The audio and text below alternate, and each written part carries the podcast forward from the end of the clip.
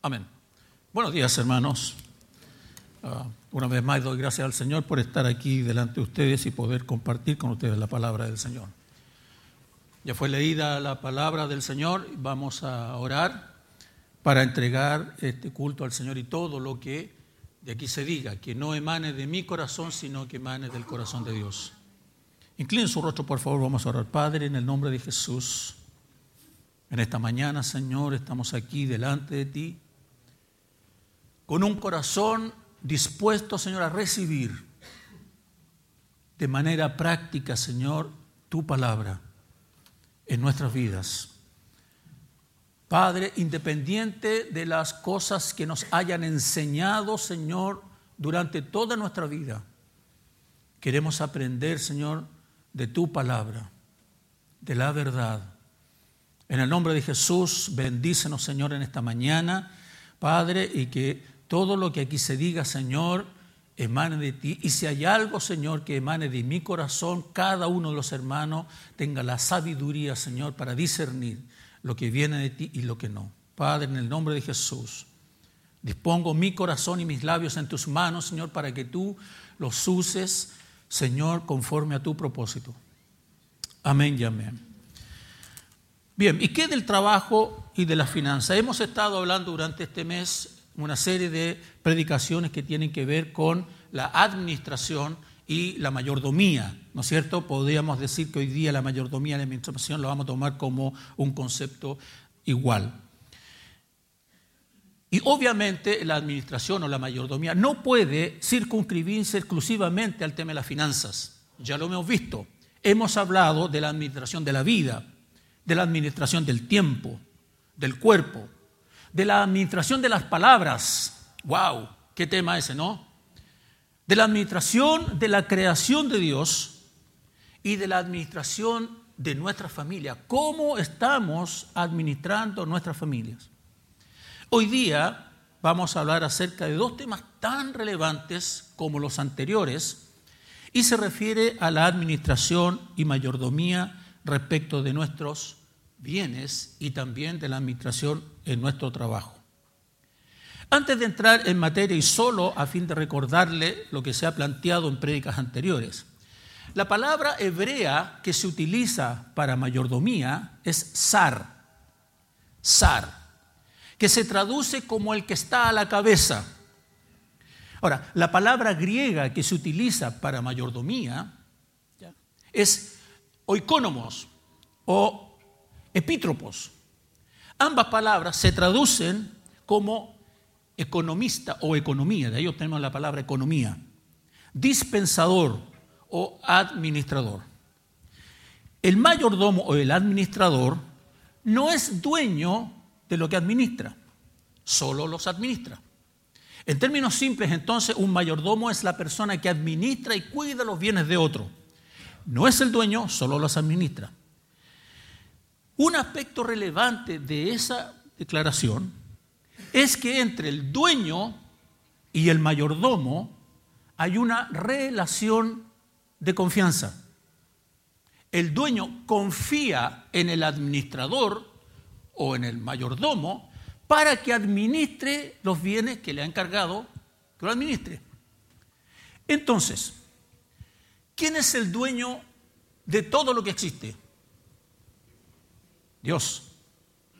Y nos ha encargado a nosotros una tarea, administrar todas las bendiciones y todos los bienes que Dios ha puesto para que nosotros los administremos. ¿No es cierto? Por lo tanto, y entienda bien esto por favor, el dueño ha establecido una relación de confianza con nosotros. ¿Escuchó eso? El dueño confía en usted, confía en usted para que administre los, bienes que ha puesto delante suyo. A uno le ha puesto unos bienes, a otros otros en particular, y en general tenemos toda la creación. La semana pasada, en predicaciones pasadas, hablamos acerca, ¿no es cierto?, de quién es el responsable de la crisis que hay en el ambiente o la crisis ambiental. Y justo ese día antes del devocional con los músicos, yo les planteaba, ¿creen ustedes que la ley esta que prohíbe el tema de las bolsas de plástico, etcétera, etcétera, es una buena ley? Sí, claro que es una buena ley, pero está mal enfocada. Porque el problema no son las bolsas, el problema es el hombre, el problema es el ser humano, lo que hace con las bolsas. ¿Dónde las desperdicia? ¿Dónde las bota? ¿Dónde las deja? El problema somos nosotros. ¿No es cierto?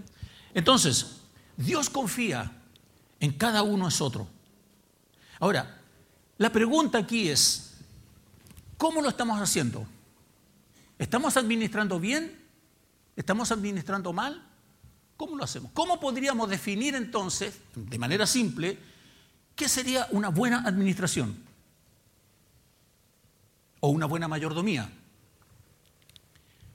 Si me permiten, solamente de manera muy simple, la mayordomía o administración desde el punto de vista bíblico es el correcto uso de las bendiciones que Dios nos ha dado. Y tiene un propósito. Y es un propósito que de repente puede sonar como muy simple, pero es tan profundo porque no todos hemos aprendido cuál es el propósito. El propósito de administrar los bienes y las bendiciones que Dios nos ha dado es para glorificar a Dios. No es para beneficiarme yo, es para glorificar a Dios. La consecuencia de glorificar a Dios en la administración es mi bienestar. ¿Por qué? Porque Dios quiere lo mejor para mí. Siempre lo ha sido así, siempre va a ser así, porque Dios quiere siempre lo mejor para nosotros. Ahora, trataremos de dar un vistazo en esta mañana de por qué es tan complejo para nosotros y es tan difícil administrar en función de ese propósito. Y aun cuando la respuesta sea bastante simple, ¿no es cierto? Y es por causa de nuestro pecado, ¿no es cierto? Pero vamos a tratar de ver algunos temas que tienen relación con lo que vamos a tratar hoy día. La mayordomía o administración cristiana no está centrada en usted. Tampoco está centrada en mí. No está centrada en las cosas. No está centrada en las circunstancias. Está centrada en Dios. Una buena administración que glorifique al Señor va a estar centrada en el Señor. Entonces, ese es un propósito que nosotros tenemos que entender, ¿no es cierto? Y aclarar en nuestro corazón y meternos en nuestra mente que todo lo que hacemos lo hacemos para glorificar a Él, para glorificarle a Él en nuestra vida, en nuestro tiempo, en el uso de los recursos financieros, en mi trabajo, en la vida donde ande en la calle, en la universidad, en todo mi vida debe estar centrada en glorificar al Señor. Salmo 24.1, no lo busque, lo voy a leer yo acá, dice, de Jehová es la tierra y su plenitud, el mundo y los que en él habitan. Todo es de él, nada es nuestro solo nos ha sido prestado para administrarlo, incluso sus hijos. Madre, incluso sus hijos. Herencia de Jehová son los hijos, dice el Señor. Herencia de Jehová. Usted debe guiar a sus hijos en el camino del Señor para que ellos también, cuando tomen decisiones relevantes e importantes en su vida, ellos puedan glorificar a Dios. ¿Me entiende? Que puedan glorificar a Dios. Si no ha quedado claro eso, le invito a leer Romanos capítulo 11, verso 36 y dice, porque de Él y por Él y para Él son todas las cosas. A Él sea la gloria por los siglos de los siglos. Amén. ¿Cuántos dicen amén? Para Él es, todo es para Él, todo es de Él. Él lo hizo. Con esto en mente, quisiera que comenzáramos en términos de la administración del trabajo. Lámina 2, por favor. El ser humano recibió la responsabilidad de cuidar la creación. Es nuestro deber cuidar el medio ambiente. Eso forma parte de la mayordomía o de la administración que Dios nos ha encomendado en esta tierra. Él nos ha conferido el privilegio, el privilegio de cuidar su creación. Este profundo sentido de identificación con la tierra para muchos puede ser irrelevante, pero es un hecho que es totalmente bíblico. Y esto tiene mucho que ver con el trabajo que cada uno de nosotros desarrolla. Lámina 3. Es un error pensar, es un error pensar que el trabajo lo puso Dios como un castigo o como una maldición. No es así. Si usted pensaba que el trabajo es un castigo o una maldición, lamento decirle que bíblicamente no lo es. De hecho, el trabajo fue instituido antes del desastre de Génesis 3, mucho antes. Y Dios nos ha dado un ejemplo y lo vamos a ver aquí. Primero, dale clic. El trabajo fue instituido por Dios para que el hombre sea colaborador en el cuidado de la creación.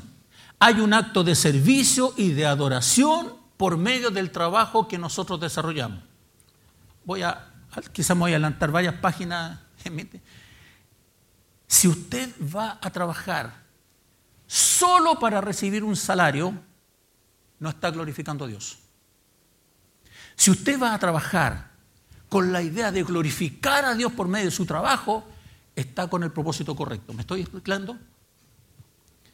Segundo, dale clic por favor. Para que el hombre sea mayordomo o administrador de lo que Dios ha hecho, el hombre tiene que cuidar y proteger la tierra y sus elementos, porque tendremos que rendir cuentas respecto de nuestra administración. Hay varios pasajes en la escritura, ¿no es cierto?, que hablan, ¿no es cierto?, que el dueño, ¿no es cierto?, de una gran hacienda encargó a este y se fue lejos y después cuando volvió, ¿qué hizo? Deme cuentas. Nosotros vamos a tener que rendir cuentas del resultado de nuestra administración. Ahora, a causa del pecado, ¿no es cierto?, el hombre ha fallado en esta mayordomía. Porque hoy el mundo tiene una mirada de la creación muy distinta y solo la ve como un bien de consumo indiscriminado, motivado principalmente por intereses particulares, ya sea de personas o de empresas. Lámina 4. En el mundo tan competitivo, y exigente, se puede creer que el trabajo es una simple forma de ganar dinero y sobrevivir. No obstante, y a veces olvidamos que Dios es el que instituyó el trabajo. Al entender esta verdad, nuestra actitud con el trabajo o hacia el trabajo debe cambiar por completo. Esto de, ay, que me cueste levantarme en la mañana y ir a trabajar de nuevo Piense que Dios le ha puesto donde usted está. Dios le ha dado el trabajo que usted tiene hoy. Él se lo dio, Él abrió la puerta, Él lo hizo. Así que cuando le den ganas de quedarse amarrado en sabanás, recuerde que Dios está detrás de su trabajo y lo quiere bendecir.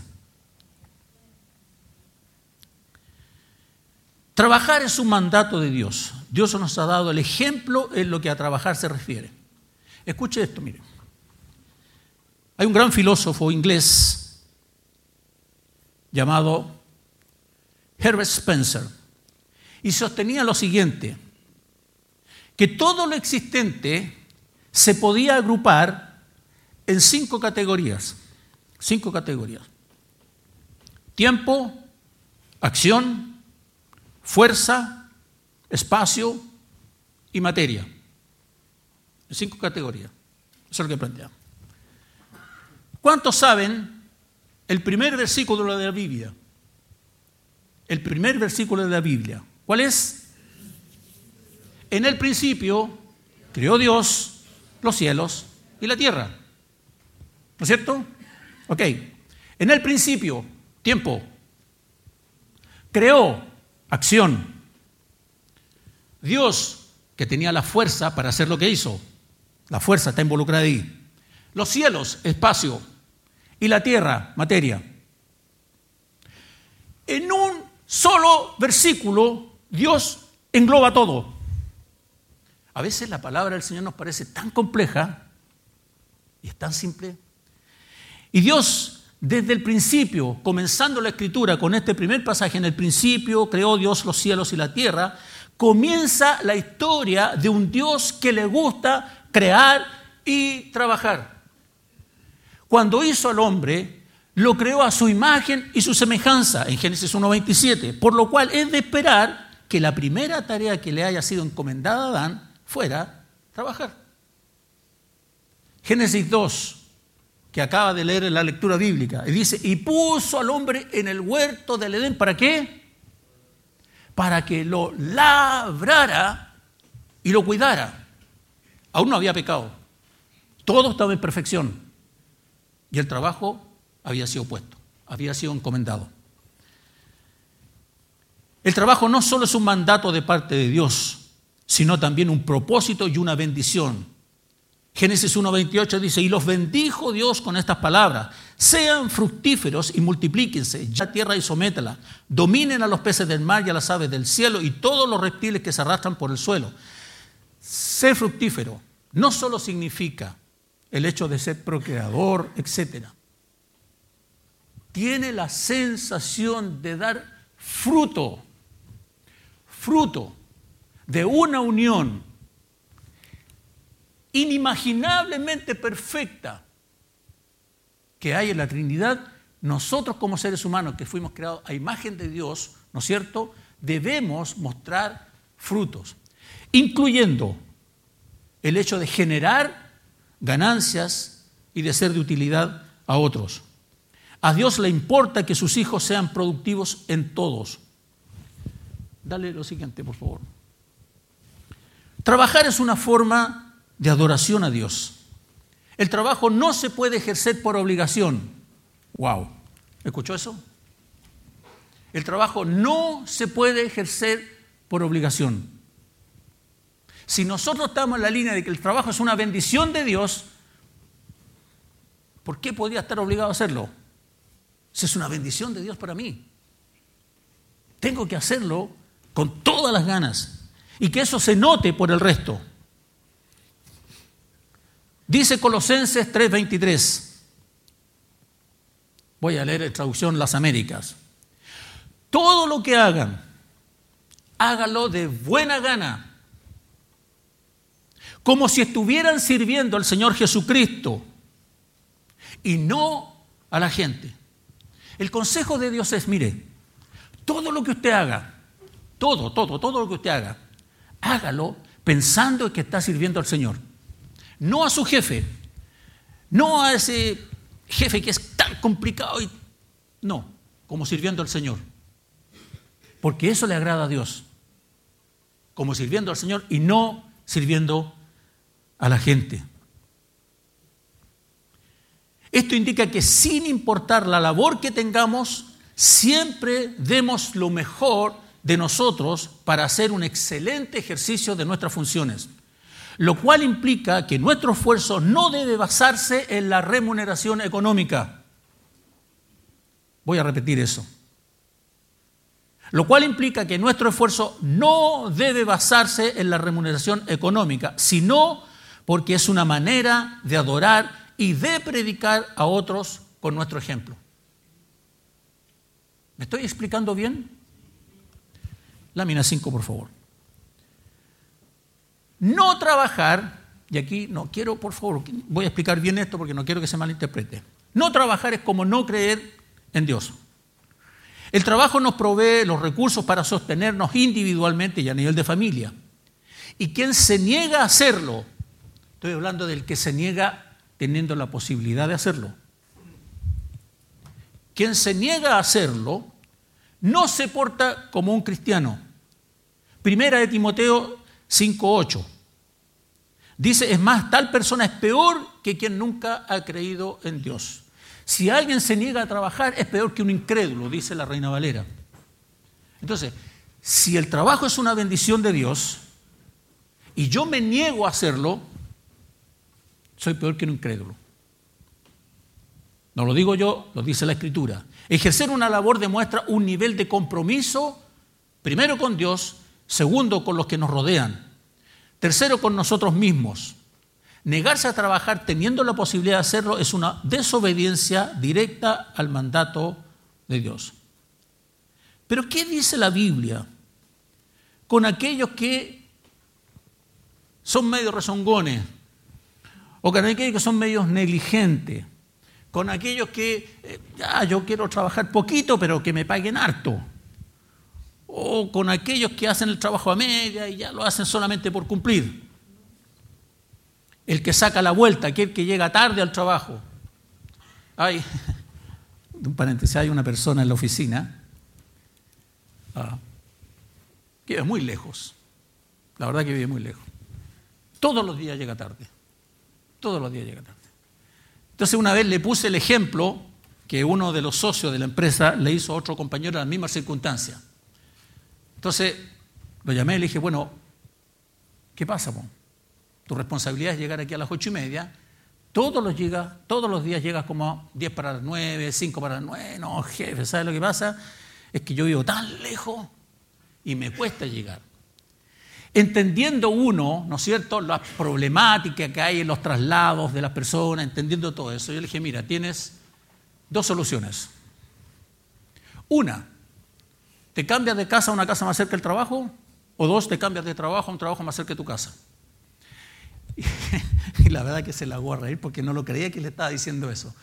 Pero en estricto rigor, el mensaje es, nosotros ¿Somos responsables en nuestro trabajo en la puntualidad? El chileno, en términos generales, es súper impuntual, súper impuntual. Si no, pregúntele a la iglesia nomás, porque cuando vamos a empezar el culto, a empezar a las 11, están los músicos y quedan muy poquito. Está el chico ahí, los de comunicaciones, estamos todos listos y la gente. Pero en fin, la Biblia dice, en Proverbios 18:9, el que es negligente cofraterniza con el destructivo. ¡Wow! El que es negligente cofraterniza con el destructivo. Ahora, por otra parte, hay personas que se dedican a tareas que no necesariamente generan un ingreso económico. Por ejemplo, ¿cierto? Las que son dueñas de casa y están en la casa no generan remuneración. De hecho, ¿no he visto algún marido que le pague a su esposa por estar en la casa? ¿Ah, sí? ¿Existen? Esto no quiere decir que no trabaje. Hay una cosa que siempre me ha molestado a mí del mundo, ¿ya? Incluso de las mismas mujeres. A veces se preguntan, ¿tú trabajas? preguntando si tiene un trabajo remunerado. Dice, no, yo trabajo en la casa. Ah, te dedicaste a floja. Y no es así. A veces la mujer trabaja mucho más que uno. Más encima no tiene vacaciones. Porque cuando salen de vacaciones igual tiene que preocuparse un montón de cosas.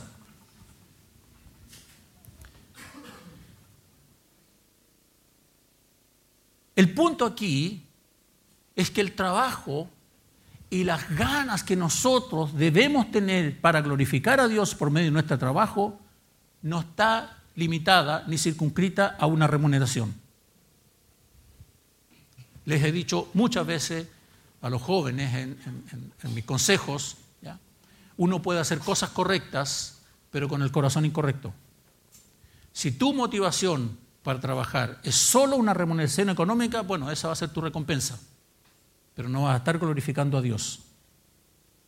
Si tu intención es glorificar a Dios, vas a tener una doble recompensa. Vas a recibir tu remuneración, pero además vas a estar alegrando el corazón de Dios.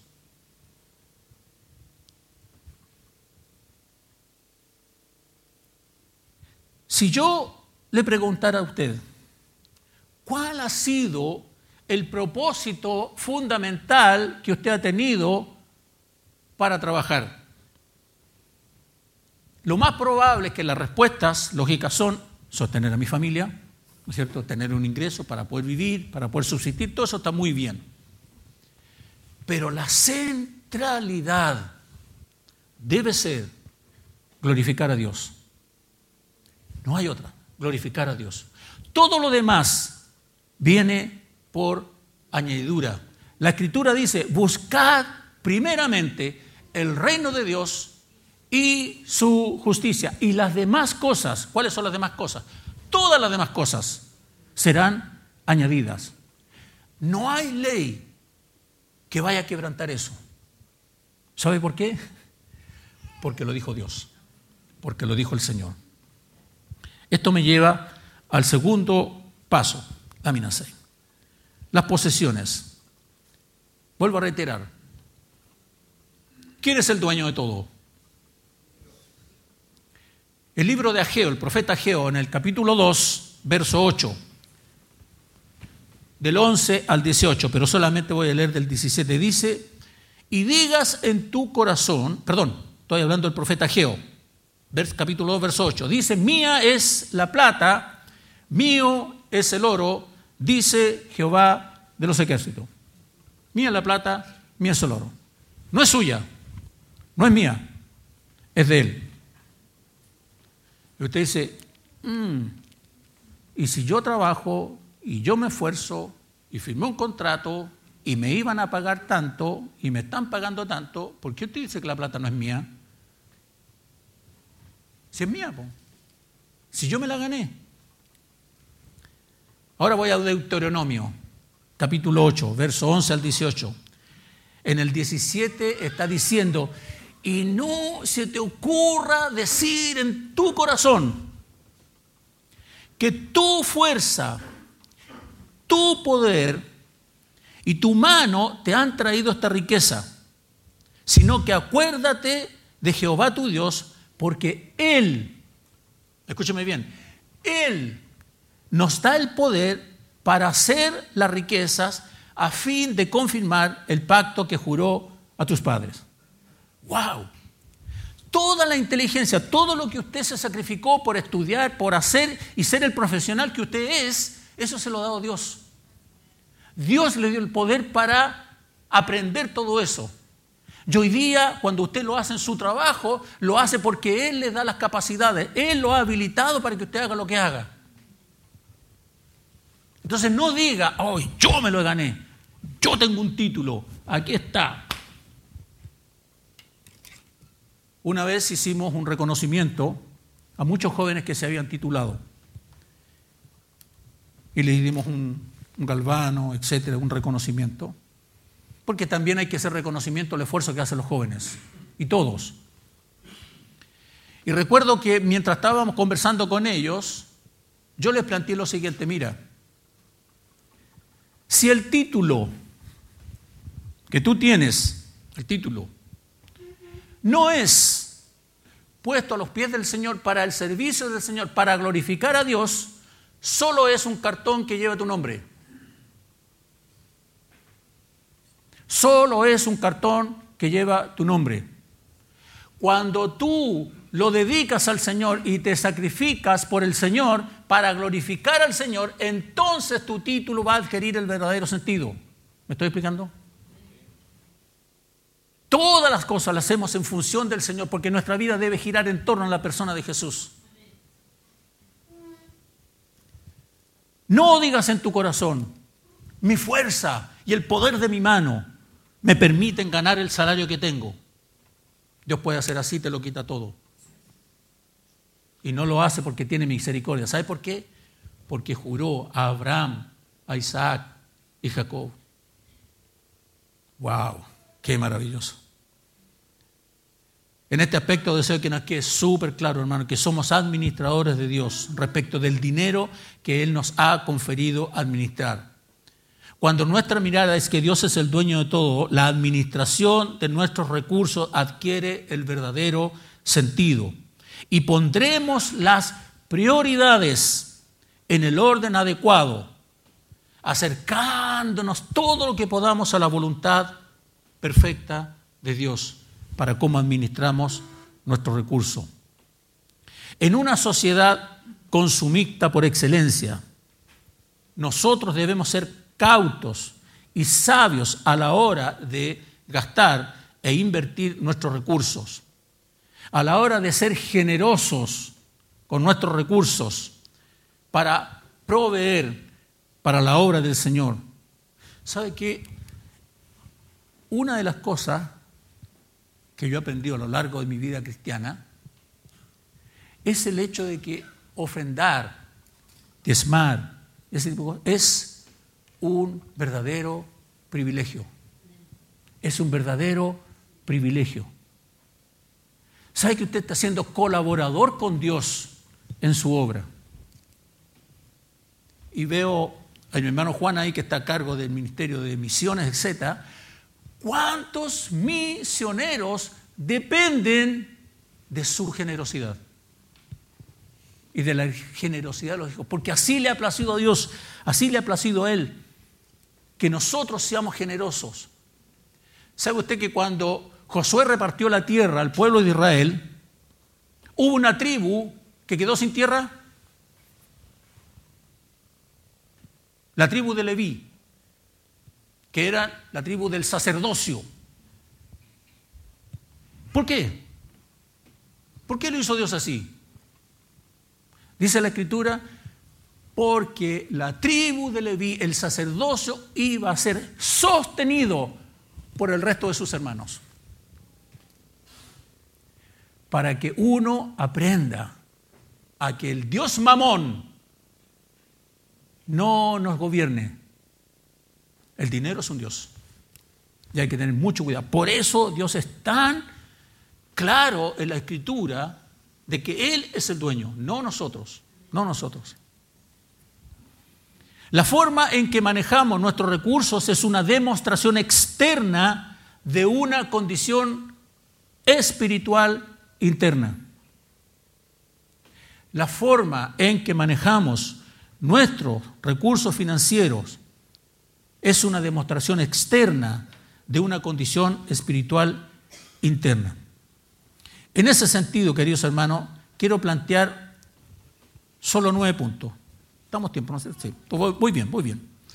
Nueve puntos que nos ayudarán a tener una administración adecuada de los recursos económicos. De seguro pueden haber muchos otros consejos, pero deseo señalar lo siguiente. Por favor. Primero, reconocer que todo es de Dios.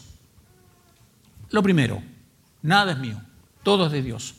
El auto que tengo, la casa que tengo, la familia que tenemos, los hijos que tenemos, el trabajo que tenemos, las cosas que tenemos, todo es de Dios, todo es de Él. Segunda de Crónicas, o primera de Crónicas, perdón, 29, de 10 al 12, el rey David decía, asimismo se alegró mucho el rey David y bendijo Jehová delante de toda la congregación y dijo David, mire lo que dijo David, bendito seas tú, oh Jehová, Dios de Israel, nuestro Padre, desde el siglo y hasta el siglo. Tuya es, oh Jehová, la magnificencia, el poder, la gloria, la victoria y el honor, porque todas las cosas que están en los cielos y están en la tierra son tuyas. Tuyo, oh Jehová, es el reino, tú eres excelso sobre todo. Las riquezas y la gloria proceden de ti y tú dominas sobre todo. En tu mano está la fuerza y el poder y en tu mano el hacer grande y dar poder a todos. ¡Wow! ¡Qué oración! De reconocimiento de lo que es Dios. Oh, cómo me encantaría a mí hacer esa oración. Este debe ser uno de los aspectos más importantes para tener una buena administración de los bienes que nos han sido conferidos para administrar. Siempre tenemos la tendencia por naturaleza a decir, esto es mío, este computador es mío. No, mentira, es de la oficina. Esta cosa es mía. ¿ah? Mi mujer, perdón, mi esposo, mi casa, mi auto. Tenemos tendencia a decir las cosas así reconozcamos que todo es del Señor. Dale clic. Segundo consejo, amar el trabajo. Amar en el sentido de responsabilidad, eficiencia y eficacia con el propósito de glorificar a Dios. Este es el punto. Dice Proverbios 22, 29, el que hace bien su trabajo estará al servicio de reyes y no de gente insignificante. Wow. La versión Reina Valera dice, ¿has visto hombre solícito en su trabajo? Delante de reyes estará. No estará delante de los de bajo condición. En contraste, la pereza o flojera no es agradable a Dios. Proverbios 19, 15 dice, la pereza hace dormir profundamente, el perezoso o el flojo pasará hambre. Eso dice Proverbio. Siguiente. Tener un presupuesto. Tener un presupuesto. Dice la escritura, Proverbios 22, 7, el rico se enseñorea de los pobres, el que toma prestado es siervo del que presta. Antes de ser un deudor, analice bien su situación. Uno de los consejos que normalmente damos en administración financiera en las iglesias es a la gente, hagan un presupuesto, hagan un presupuesto, sus ingresos, sus gastos, incluya todo. Me acuerdo que mi señora antes ella llevaba el presupuesto en la, familia y hasta los boletos de micro metía. Todo lo ponía en el presupuesto. Todo. Me llegaba a dar rabia, pero ¿por qué hice un boleto de micro? Pero bueno. Y la verdad que aprendí de ella a organizar el presupuesto familiar evalúe bien las cosas. La Biblia no aconseja pedir prestado. Ojo, la Biblia no aconseja pedir prestado. Tampoco aconseja ser fiador o codeudor solidario. Tampoco lo. Y si no me cree, veamos la escritura. Proverbios 6, Proverbios 6, versos del 1 al 3. Hijo mío, si das fianza por tu amigo o te haces responsable de un extraño, Tú solo te pones la trampa, quedas atrapado en tus propias palabras. Para librarte, hijo mío, pues estás en las manos de otro, haz lo siguiente. Trágate el orgullo y cóbrale a tu amigo. No te duermes ni des ni un momento de descanso. Huye como un venado del cazador, huye como un ave de la trampa. Esa es la versión Dios habla hoy. Me gustó la palabra, trágate tu orgullo y ve y ajusta las cuentas con aquel, ¿no es cierto?, a quien, de quien ha sido fiador. Un presupuesto súper relevante en la vida de una familia. Y uno se puede encontrar con muchas sorpresas, con muchas sorpresas. Sorpresas que nos hemos encontrado nosotros en nuestra vida cristiana con mi esposa, es el hecho de que de repente hay matrimonios. En un matrimonio, ¿cuántos son? ¿Dos o uno? ¿Cuántos son? ¿Dos o uno? Para Dios son uno, uno. Pero me he encontrado con parejas, con matrimonios que tienen presupuestos por separado. Y yo digo, ¿y si son uno, por qué lo tienen por separado? ¿Por qué? No entiendo. Debieran tener un presupuesto común, es de la familia. Nos hemos encontrado hasta el punto de matrimonio que toman vacaciones por separado. Entonces, la verdad, hermano, es que el hecho de hacer un presupuesto debe ser un presupuesto familiar. Y no sabe cuánto le va a hacer bien a sus hijos que vean eso. Porque lo primero que van a hacer ellos cuando salgan de casa o cuando ellos empiecen a generar sus propios recursos es hacer un presupuesto. Es hacer un presupuesto. Eso les va a permitir, ¿no es cierto?, estar consciente de qué son sus ingresos y cuántos son sus gastos y cómo va. Siguiente. Trate de ahorrar. Hay un hermano aquí que está presente que siempre decía, el ahorro es, ¿cómo era? El ahorro es... ¿Ah? El que ahorra o el que guarda siempre tiene.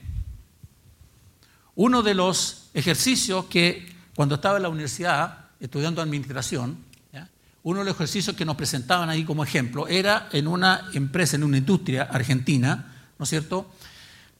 Todos los trabajadores le pagaban su salario y había un trabajador, uno, que aún ya del 20 al 25 todos empezaban a tener, oye, préstame aquí porque la verdad que no me alcanzó, etc. Y este siempre llegaba con su diario, se compraba el diario todos los días, leía y toda la cuestión, y ni un problema, y almorzaba como corresponde, ¿ya?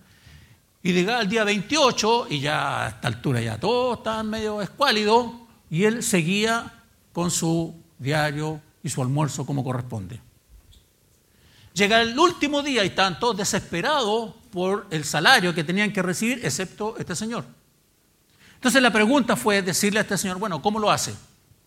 ¿Cuál es la clave? ¿Cuál es su teorema, ¿no es cierto? Administración financiera que tiene, ¿cuál es el cuadro? A lo mejor una cosa gigante. Y él dijo, no, mire, tengo una caja de zapatos que la dividí en 31 cuadritos. Entonces cuando me pagan, distribuyo toda la plata en los 31 cuadritos. Y tengo para todo el mes. Entonces, la plata el primero, gasto la plata. Si me alcanza para lo que necesito, perfecto. Si no me alcanza, me aguanto. En el día 2, como, compro el diario, etc. Si me sobra, lo pongo en el último día. Y esa era, esa era toda su administración. Pero tenía para todos los días. Interesante. Tenía una especie de presupuesto. Él gastaba lo que le correspondía a cada mes. Trate de ahorrar. La escritura dice en Proverbios 6, del 6 al 8, mira la hormiga perezoso, le está diciendo a los flojos, a los perezosos. Fíjate en lo que hace y aprende la lección. Aunque no tiene quien mande sobre ella ni quien le diga lo que debe hacer, asegura su comida en el verano y la almacena durante la cosecha. Eso es lo que hacía este señor en Argentina. Siempre y cuando tenga la capacidad de ahorro, ahorre ahorre. Si no tiene la capacidad de ahorro, ordene sus finanzas. Ordene sus finanzas. Organice sus prioridades y procure el ahorro. En la vida siempre van a haber imprevistos. Siempre. Si no, pregúntele a todas aquellas familias venezolanas que han tenido que salir del país porque las circunstancias cambiaron. Tenemos aquí nuestros hermanos, queridos hermanos presentes que han tenido que salir, tenemos allá. Tenemos... Entonces, siempre van a haber circunstancias. ¿Cómo está preparado usted para los imprevistos? ¿Está preparado para los imprevistos? ¿O se ha preocupado solamente del placer? Si ustedes me miran a mí, se dará cuenta que la vejez avanza a paso agigantado. Y cuando llega ese periodo, ¿no es cierto? El cuerpo empieza a pasar la cuenta de los años recorridos. ¿Está preparado para eso? Siguiente. Ser generoso. Esto a Dios le encanta. Esto alegra el corazón de Dios ser generoso. ¿Ha leído usted Segunda de Corintios, capítulo 8? Léalo, por favor. Es una clase magistral de generosidad. El apóstol Pablo, recordando lo que hicieron los hermanos de Macedonia, en esta colecta que estaba haciendo el apóstol Pablo para los hermanos de la iglesia de Jerusalén, llegó, ¿no es cierto?, a los hermanos de Macedonia esta petición. Yendo, y eso, ellos, perdón, y ellos siendo extremadamente pobres, extremadamente pobres, solicitaban con muchos ruegos que les dieran el privilegio de participar en esa ofrenda. ¡Wow! Qué increíble. Gente que no tenía nada, pero dio. Fue generosa. Fue generosa. Y dice la escritura que primero se dieron al Señor y después dieron su ofrenda. El ser generoso es una gracia de Dios. Es una gracia de Dios. Procure encontrarla. Procure encontrarla. Siguiente. Dar a Dios lo que Dios pide. En el Antiguo Testamento dice, traed vuestros diezmos al tesoro del templo y así habrá alimento en mi casa. Y ponedme en eso a prueba, a ver si no abro la ventana de los cielos para vaciar sobre vosotros la más rica bendición. Malaquías 3.10. Hay otros pasajes también relacionados a lo mismo. Tal vez usted haya sido enseñado o esté discutiendo o esté pensando que el diezmo ya no está vigente en esta época, en el Nuevo Testamento. Y siendo respetable todas las opiniones, en esta iglesia a la cual usted asiste, de la cual está recibiendo el Señor, que pertenece a una iglesia nacional, que tiene definiciones que los ingresos de las iglesias son los diezmos y las ofrendas, que está definido incluso en nuestros estatutos. Entonces, usted participe, tenga el privilegio de diezmar y de ofrendar. ¿Para qué diezmamos y para qué ofrendamos en esta iglesia? En primer lugar, para el sostenimiento de la familia pastoral. Nosotros, para ser iglesia, teníamos que tener una casa pastoral. No la tenemos. Por lo tanto, arrendamos una casa pastoral. ¿No es cierto?, para que la familia del pastor tenga la comodidad que necesita. ¿Sabe usted cuánto vale el arriendo de la casa del pastor? Bueno, los miembros lo deben saber, porque lo hemos dicho muchas veces en las reuniones de negocio, ¿ya? Cuesta 580 mil pesos el arriendo de la casa pastoral. También tenemos una persona contratada a la iglesia que hace aseo. Usted viene todos los domingos, ¿no es cierto?, y ve que la iglesia está limpia. Bueno, tenemos una persona contratada y hay que pagarle, hay remuneraciones, hay imposiciones que pagar. Pagamos las imposiciones del pastor. Usted ve todos los domingos el pasto cortadito. No tenemos una selva allá afuera. Bueno, hay que contratar a una persona que venga a cortar el pasto. Hay que pagar luz, agua, gas. Son muchas las cosas. Esto es como una casa. Todos los gastos que usted tiene en su casa también los tenemos acá. Además, nosotros aportamos a la Iglesia Nacional un 15% de todos nuestros ingresos. Y aportamos un 1% también de los ingresos, ¿cierto?, al hogar de niñas que tenemos en la Pintana. Entonces son muchas las cosas, pero para eso, para administrar la iglesia, para administrar esta iglesia local, todos los equipos que se han comprado, todas las sillas, todas las cosas no son regaladas.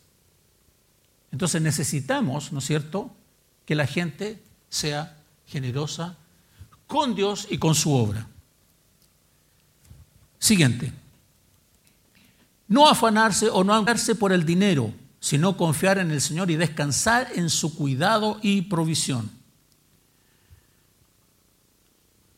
Por tanto os digo, no os afanéis por vuestra vida. ¿Quién está hablando acá? Jesús. Por tanto os digo, no os afanéis por vuestra vida, qué habéis de comer o qué habéis de beber, ni por vuestro cuerpo que habéis de vestir. ¿No es la vida más que el alimento y el cuerpo más que el vestido? Mirad las aves del cielo que no siembran, ni ciegan, ni recogen en granero, y vuestro Padre Celestial las alimenta. Después dice, Ah, ¿no valéis vosotros mucho más que ellas? Concluye diciendo, no os afanéis, pues diciendo, ¿qué comeremos o qué beberemos o qué vestiremos? Porque los gentiles buscan todas estas cosas. Pero vuestro Padre Celestial sabe que tenéis necesidad de todas estas cosas. Más buscad primeramente el reino de Dios y su justicia y todas estas cosas os serán añadidas. Nuestra finalidad es buscar el reino de Dios y su justicia. No estoy diciendo que se siente en la casa y que aquí, ya Señor, bendíceme, ahora no voy a hacer nada y la plata supuestamente me va a llegar, tú me vas a alimentar y me vas a vestir. No, no, ese es el punto. El punto es que Dios nos permite trabajar como una bendición justamente para sostenernos. Miren lo que dice el apóstol Pablo. Filipenses 4, del 11 al 13. El apóstol Pablo dice, no lo digo porque tenga escasez, está hablando a la iglesia de Filipo, pues he aprendido a contentarme cualquiera sea mi situación. Sé vivir humildemente y sé tener abundancia. En todo y por todo estoy enseñado, así para estar saciado como para tener hambre, así para tener abundancia como para, para, padecer necesidad. Y concluye diciendo, todo lo puedo en Cristo que me fortalece. Todo lo puedo en Cristo que me fortalece. Entonces, no se angustie no se angustie, confíe en el Señor, haga lo que a usted le corresponde hacer, haga lo que usted tiene que hacer. Todo lo puedo en Cristo que me fortalece. Ya estamos terminando ya. Último punto, mantenerse libre de los pecados financieros. Pueden haber varios, voy a nombrar solamente tres, pueden haber varios, voy a nombrar solamente tres. Primer pecado, dale clic por favor. Dale mano. La avaricia es el afán desordenado por poseer y adquirir riquezas para atesorarlas. Le dijo, mirad y guardaos de toda avaricia, porque la vida del hombre no consiste en la abundancia de los bienes que posee. Lucas 12:15. Sean vuestras costumbres, dice el Señor, sin avaricia contentos con lo que tenéis ahora, porque Él dijo, no te desampararé ni te dejaré, de manera que podemos decir confiadamente, el Señor es mi ayudador, no temeré lo que me pueda hacer el hombre. Hebreos 13:5. Ese afán desordenado por tener cosas, o ese afán, por muy ordenado que sea, de tener cosas, de tener dinero, de tener una posición. No digo que el deseo de crecer y tener una buena posición sea ilegítimo está bien tenerlo. El punto es en que si mi corazón se afana por eso, estoy con la motivación incorrecta. Siguiente. La codicia es un afán excesivo por la riqueza. Proverbios 21, 26 dice, hay quien todo el día codicia, pero el justo da y no detiene su mano. Wow, el que es justo da y no detiene su mano en la generosidad. Tercero, la envidia es el dolor o desdicha por no poseer uno mismo lo que el otro tiene. Me acuerdo que hace mucho tiempo atrás nosotros estábamos viviendo en un condominio acá en Santiago y era casi sintomático. Un vecino se compraba un auto y empezaron a aparecer otros vecinos comprándose autos. Si el vecino tenía dos autos, wow, todos empezaban a usar para tener dos autos. El que no tenía auto era tonto en la, en la villa. O el que tenía uno era penca. ¿Por qué? Porque a veces esto de la envidia ya es muy fuerte. El corazón apacible es vida de la carne, mas la envidia es carcoma de los huesos. Proverbio 14, 30. ¿Hay algo peor que la envidia? ¿Dentro de la envidia misma? Rara esa pregunta. ¿Hay algo que es peor de la envidia? Sí, hay algo que es peor que ese tipo de envidia. Cuando uno envidia porque no puede tener lo que el otro tiene, lo que es más grave es tener envidia de lo que el otro obtuvo sin siquiera usted haberlo deseado nunca. A lo mejor usted no tenía una necesidad, pero como el otro tuvo algo, y lo volvió a tener ahora. Eso es más grave, es más grave. Como pueden ver, estoy concluyendo, la administración y la mayordomía es mucho más amplia que solo administrar recursos financieros. tiene que ver con cómo administramos integralmente nuestra vida y la de los nuestros.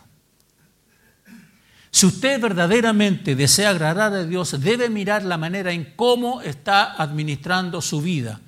¿Cuáles son sus prioridades? ¿Dónde están puestos sus intereses, sus gustos? ¿Cuál es su conducta de vida? Todas las cosas, porque la administración y la mayordomía incluye todas las cosas. En función de lo que hemos conversado, me gustó mucho estas este, escritura que encontré de Martín Lutero. Hay varias cosas allí, pero me llamó la atención lo del final. ¿Qué debemos convertir? De convertirse el corazón, la conversión de la mente y la conversión de la billetera. La conversión del corazón, la conversión de la mente y la conversión de la billetera. Pasemos. Espero que efectivamente usted pueda revisar su vida, cuál es su relación con su trabajo, cuál es la relación que tiene con las finanzas, con el dinero, cómo lo está administrando, con sus gustos, con sus prioridades. Vamos a orar al Señor y después vamos a terminar cantando una canción. Pónganse en pie, por favor, y vamos a concluir.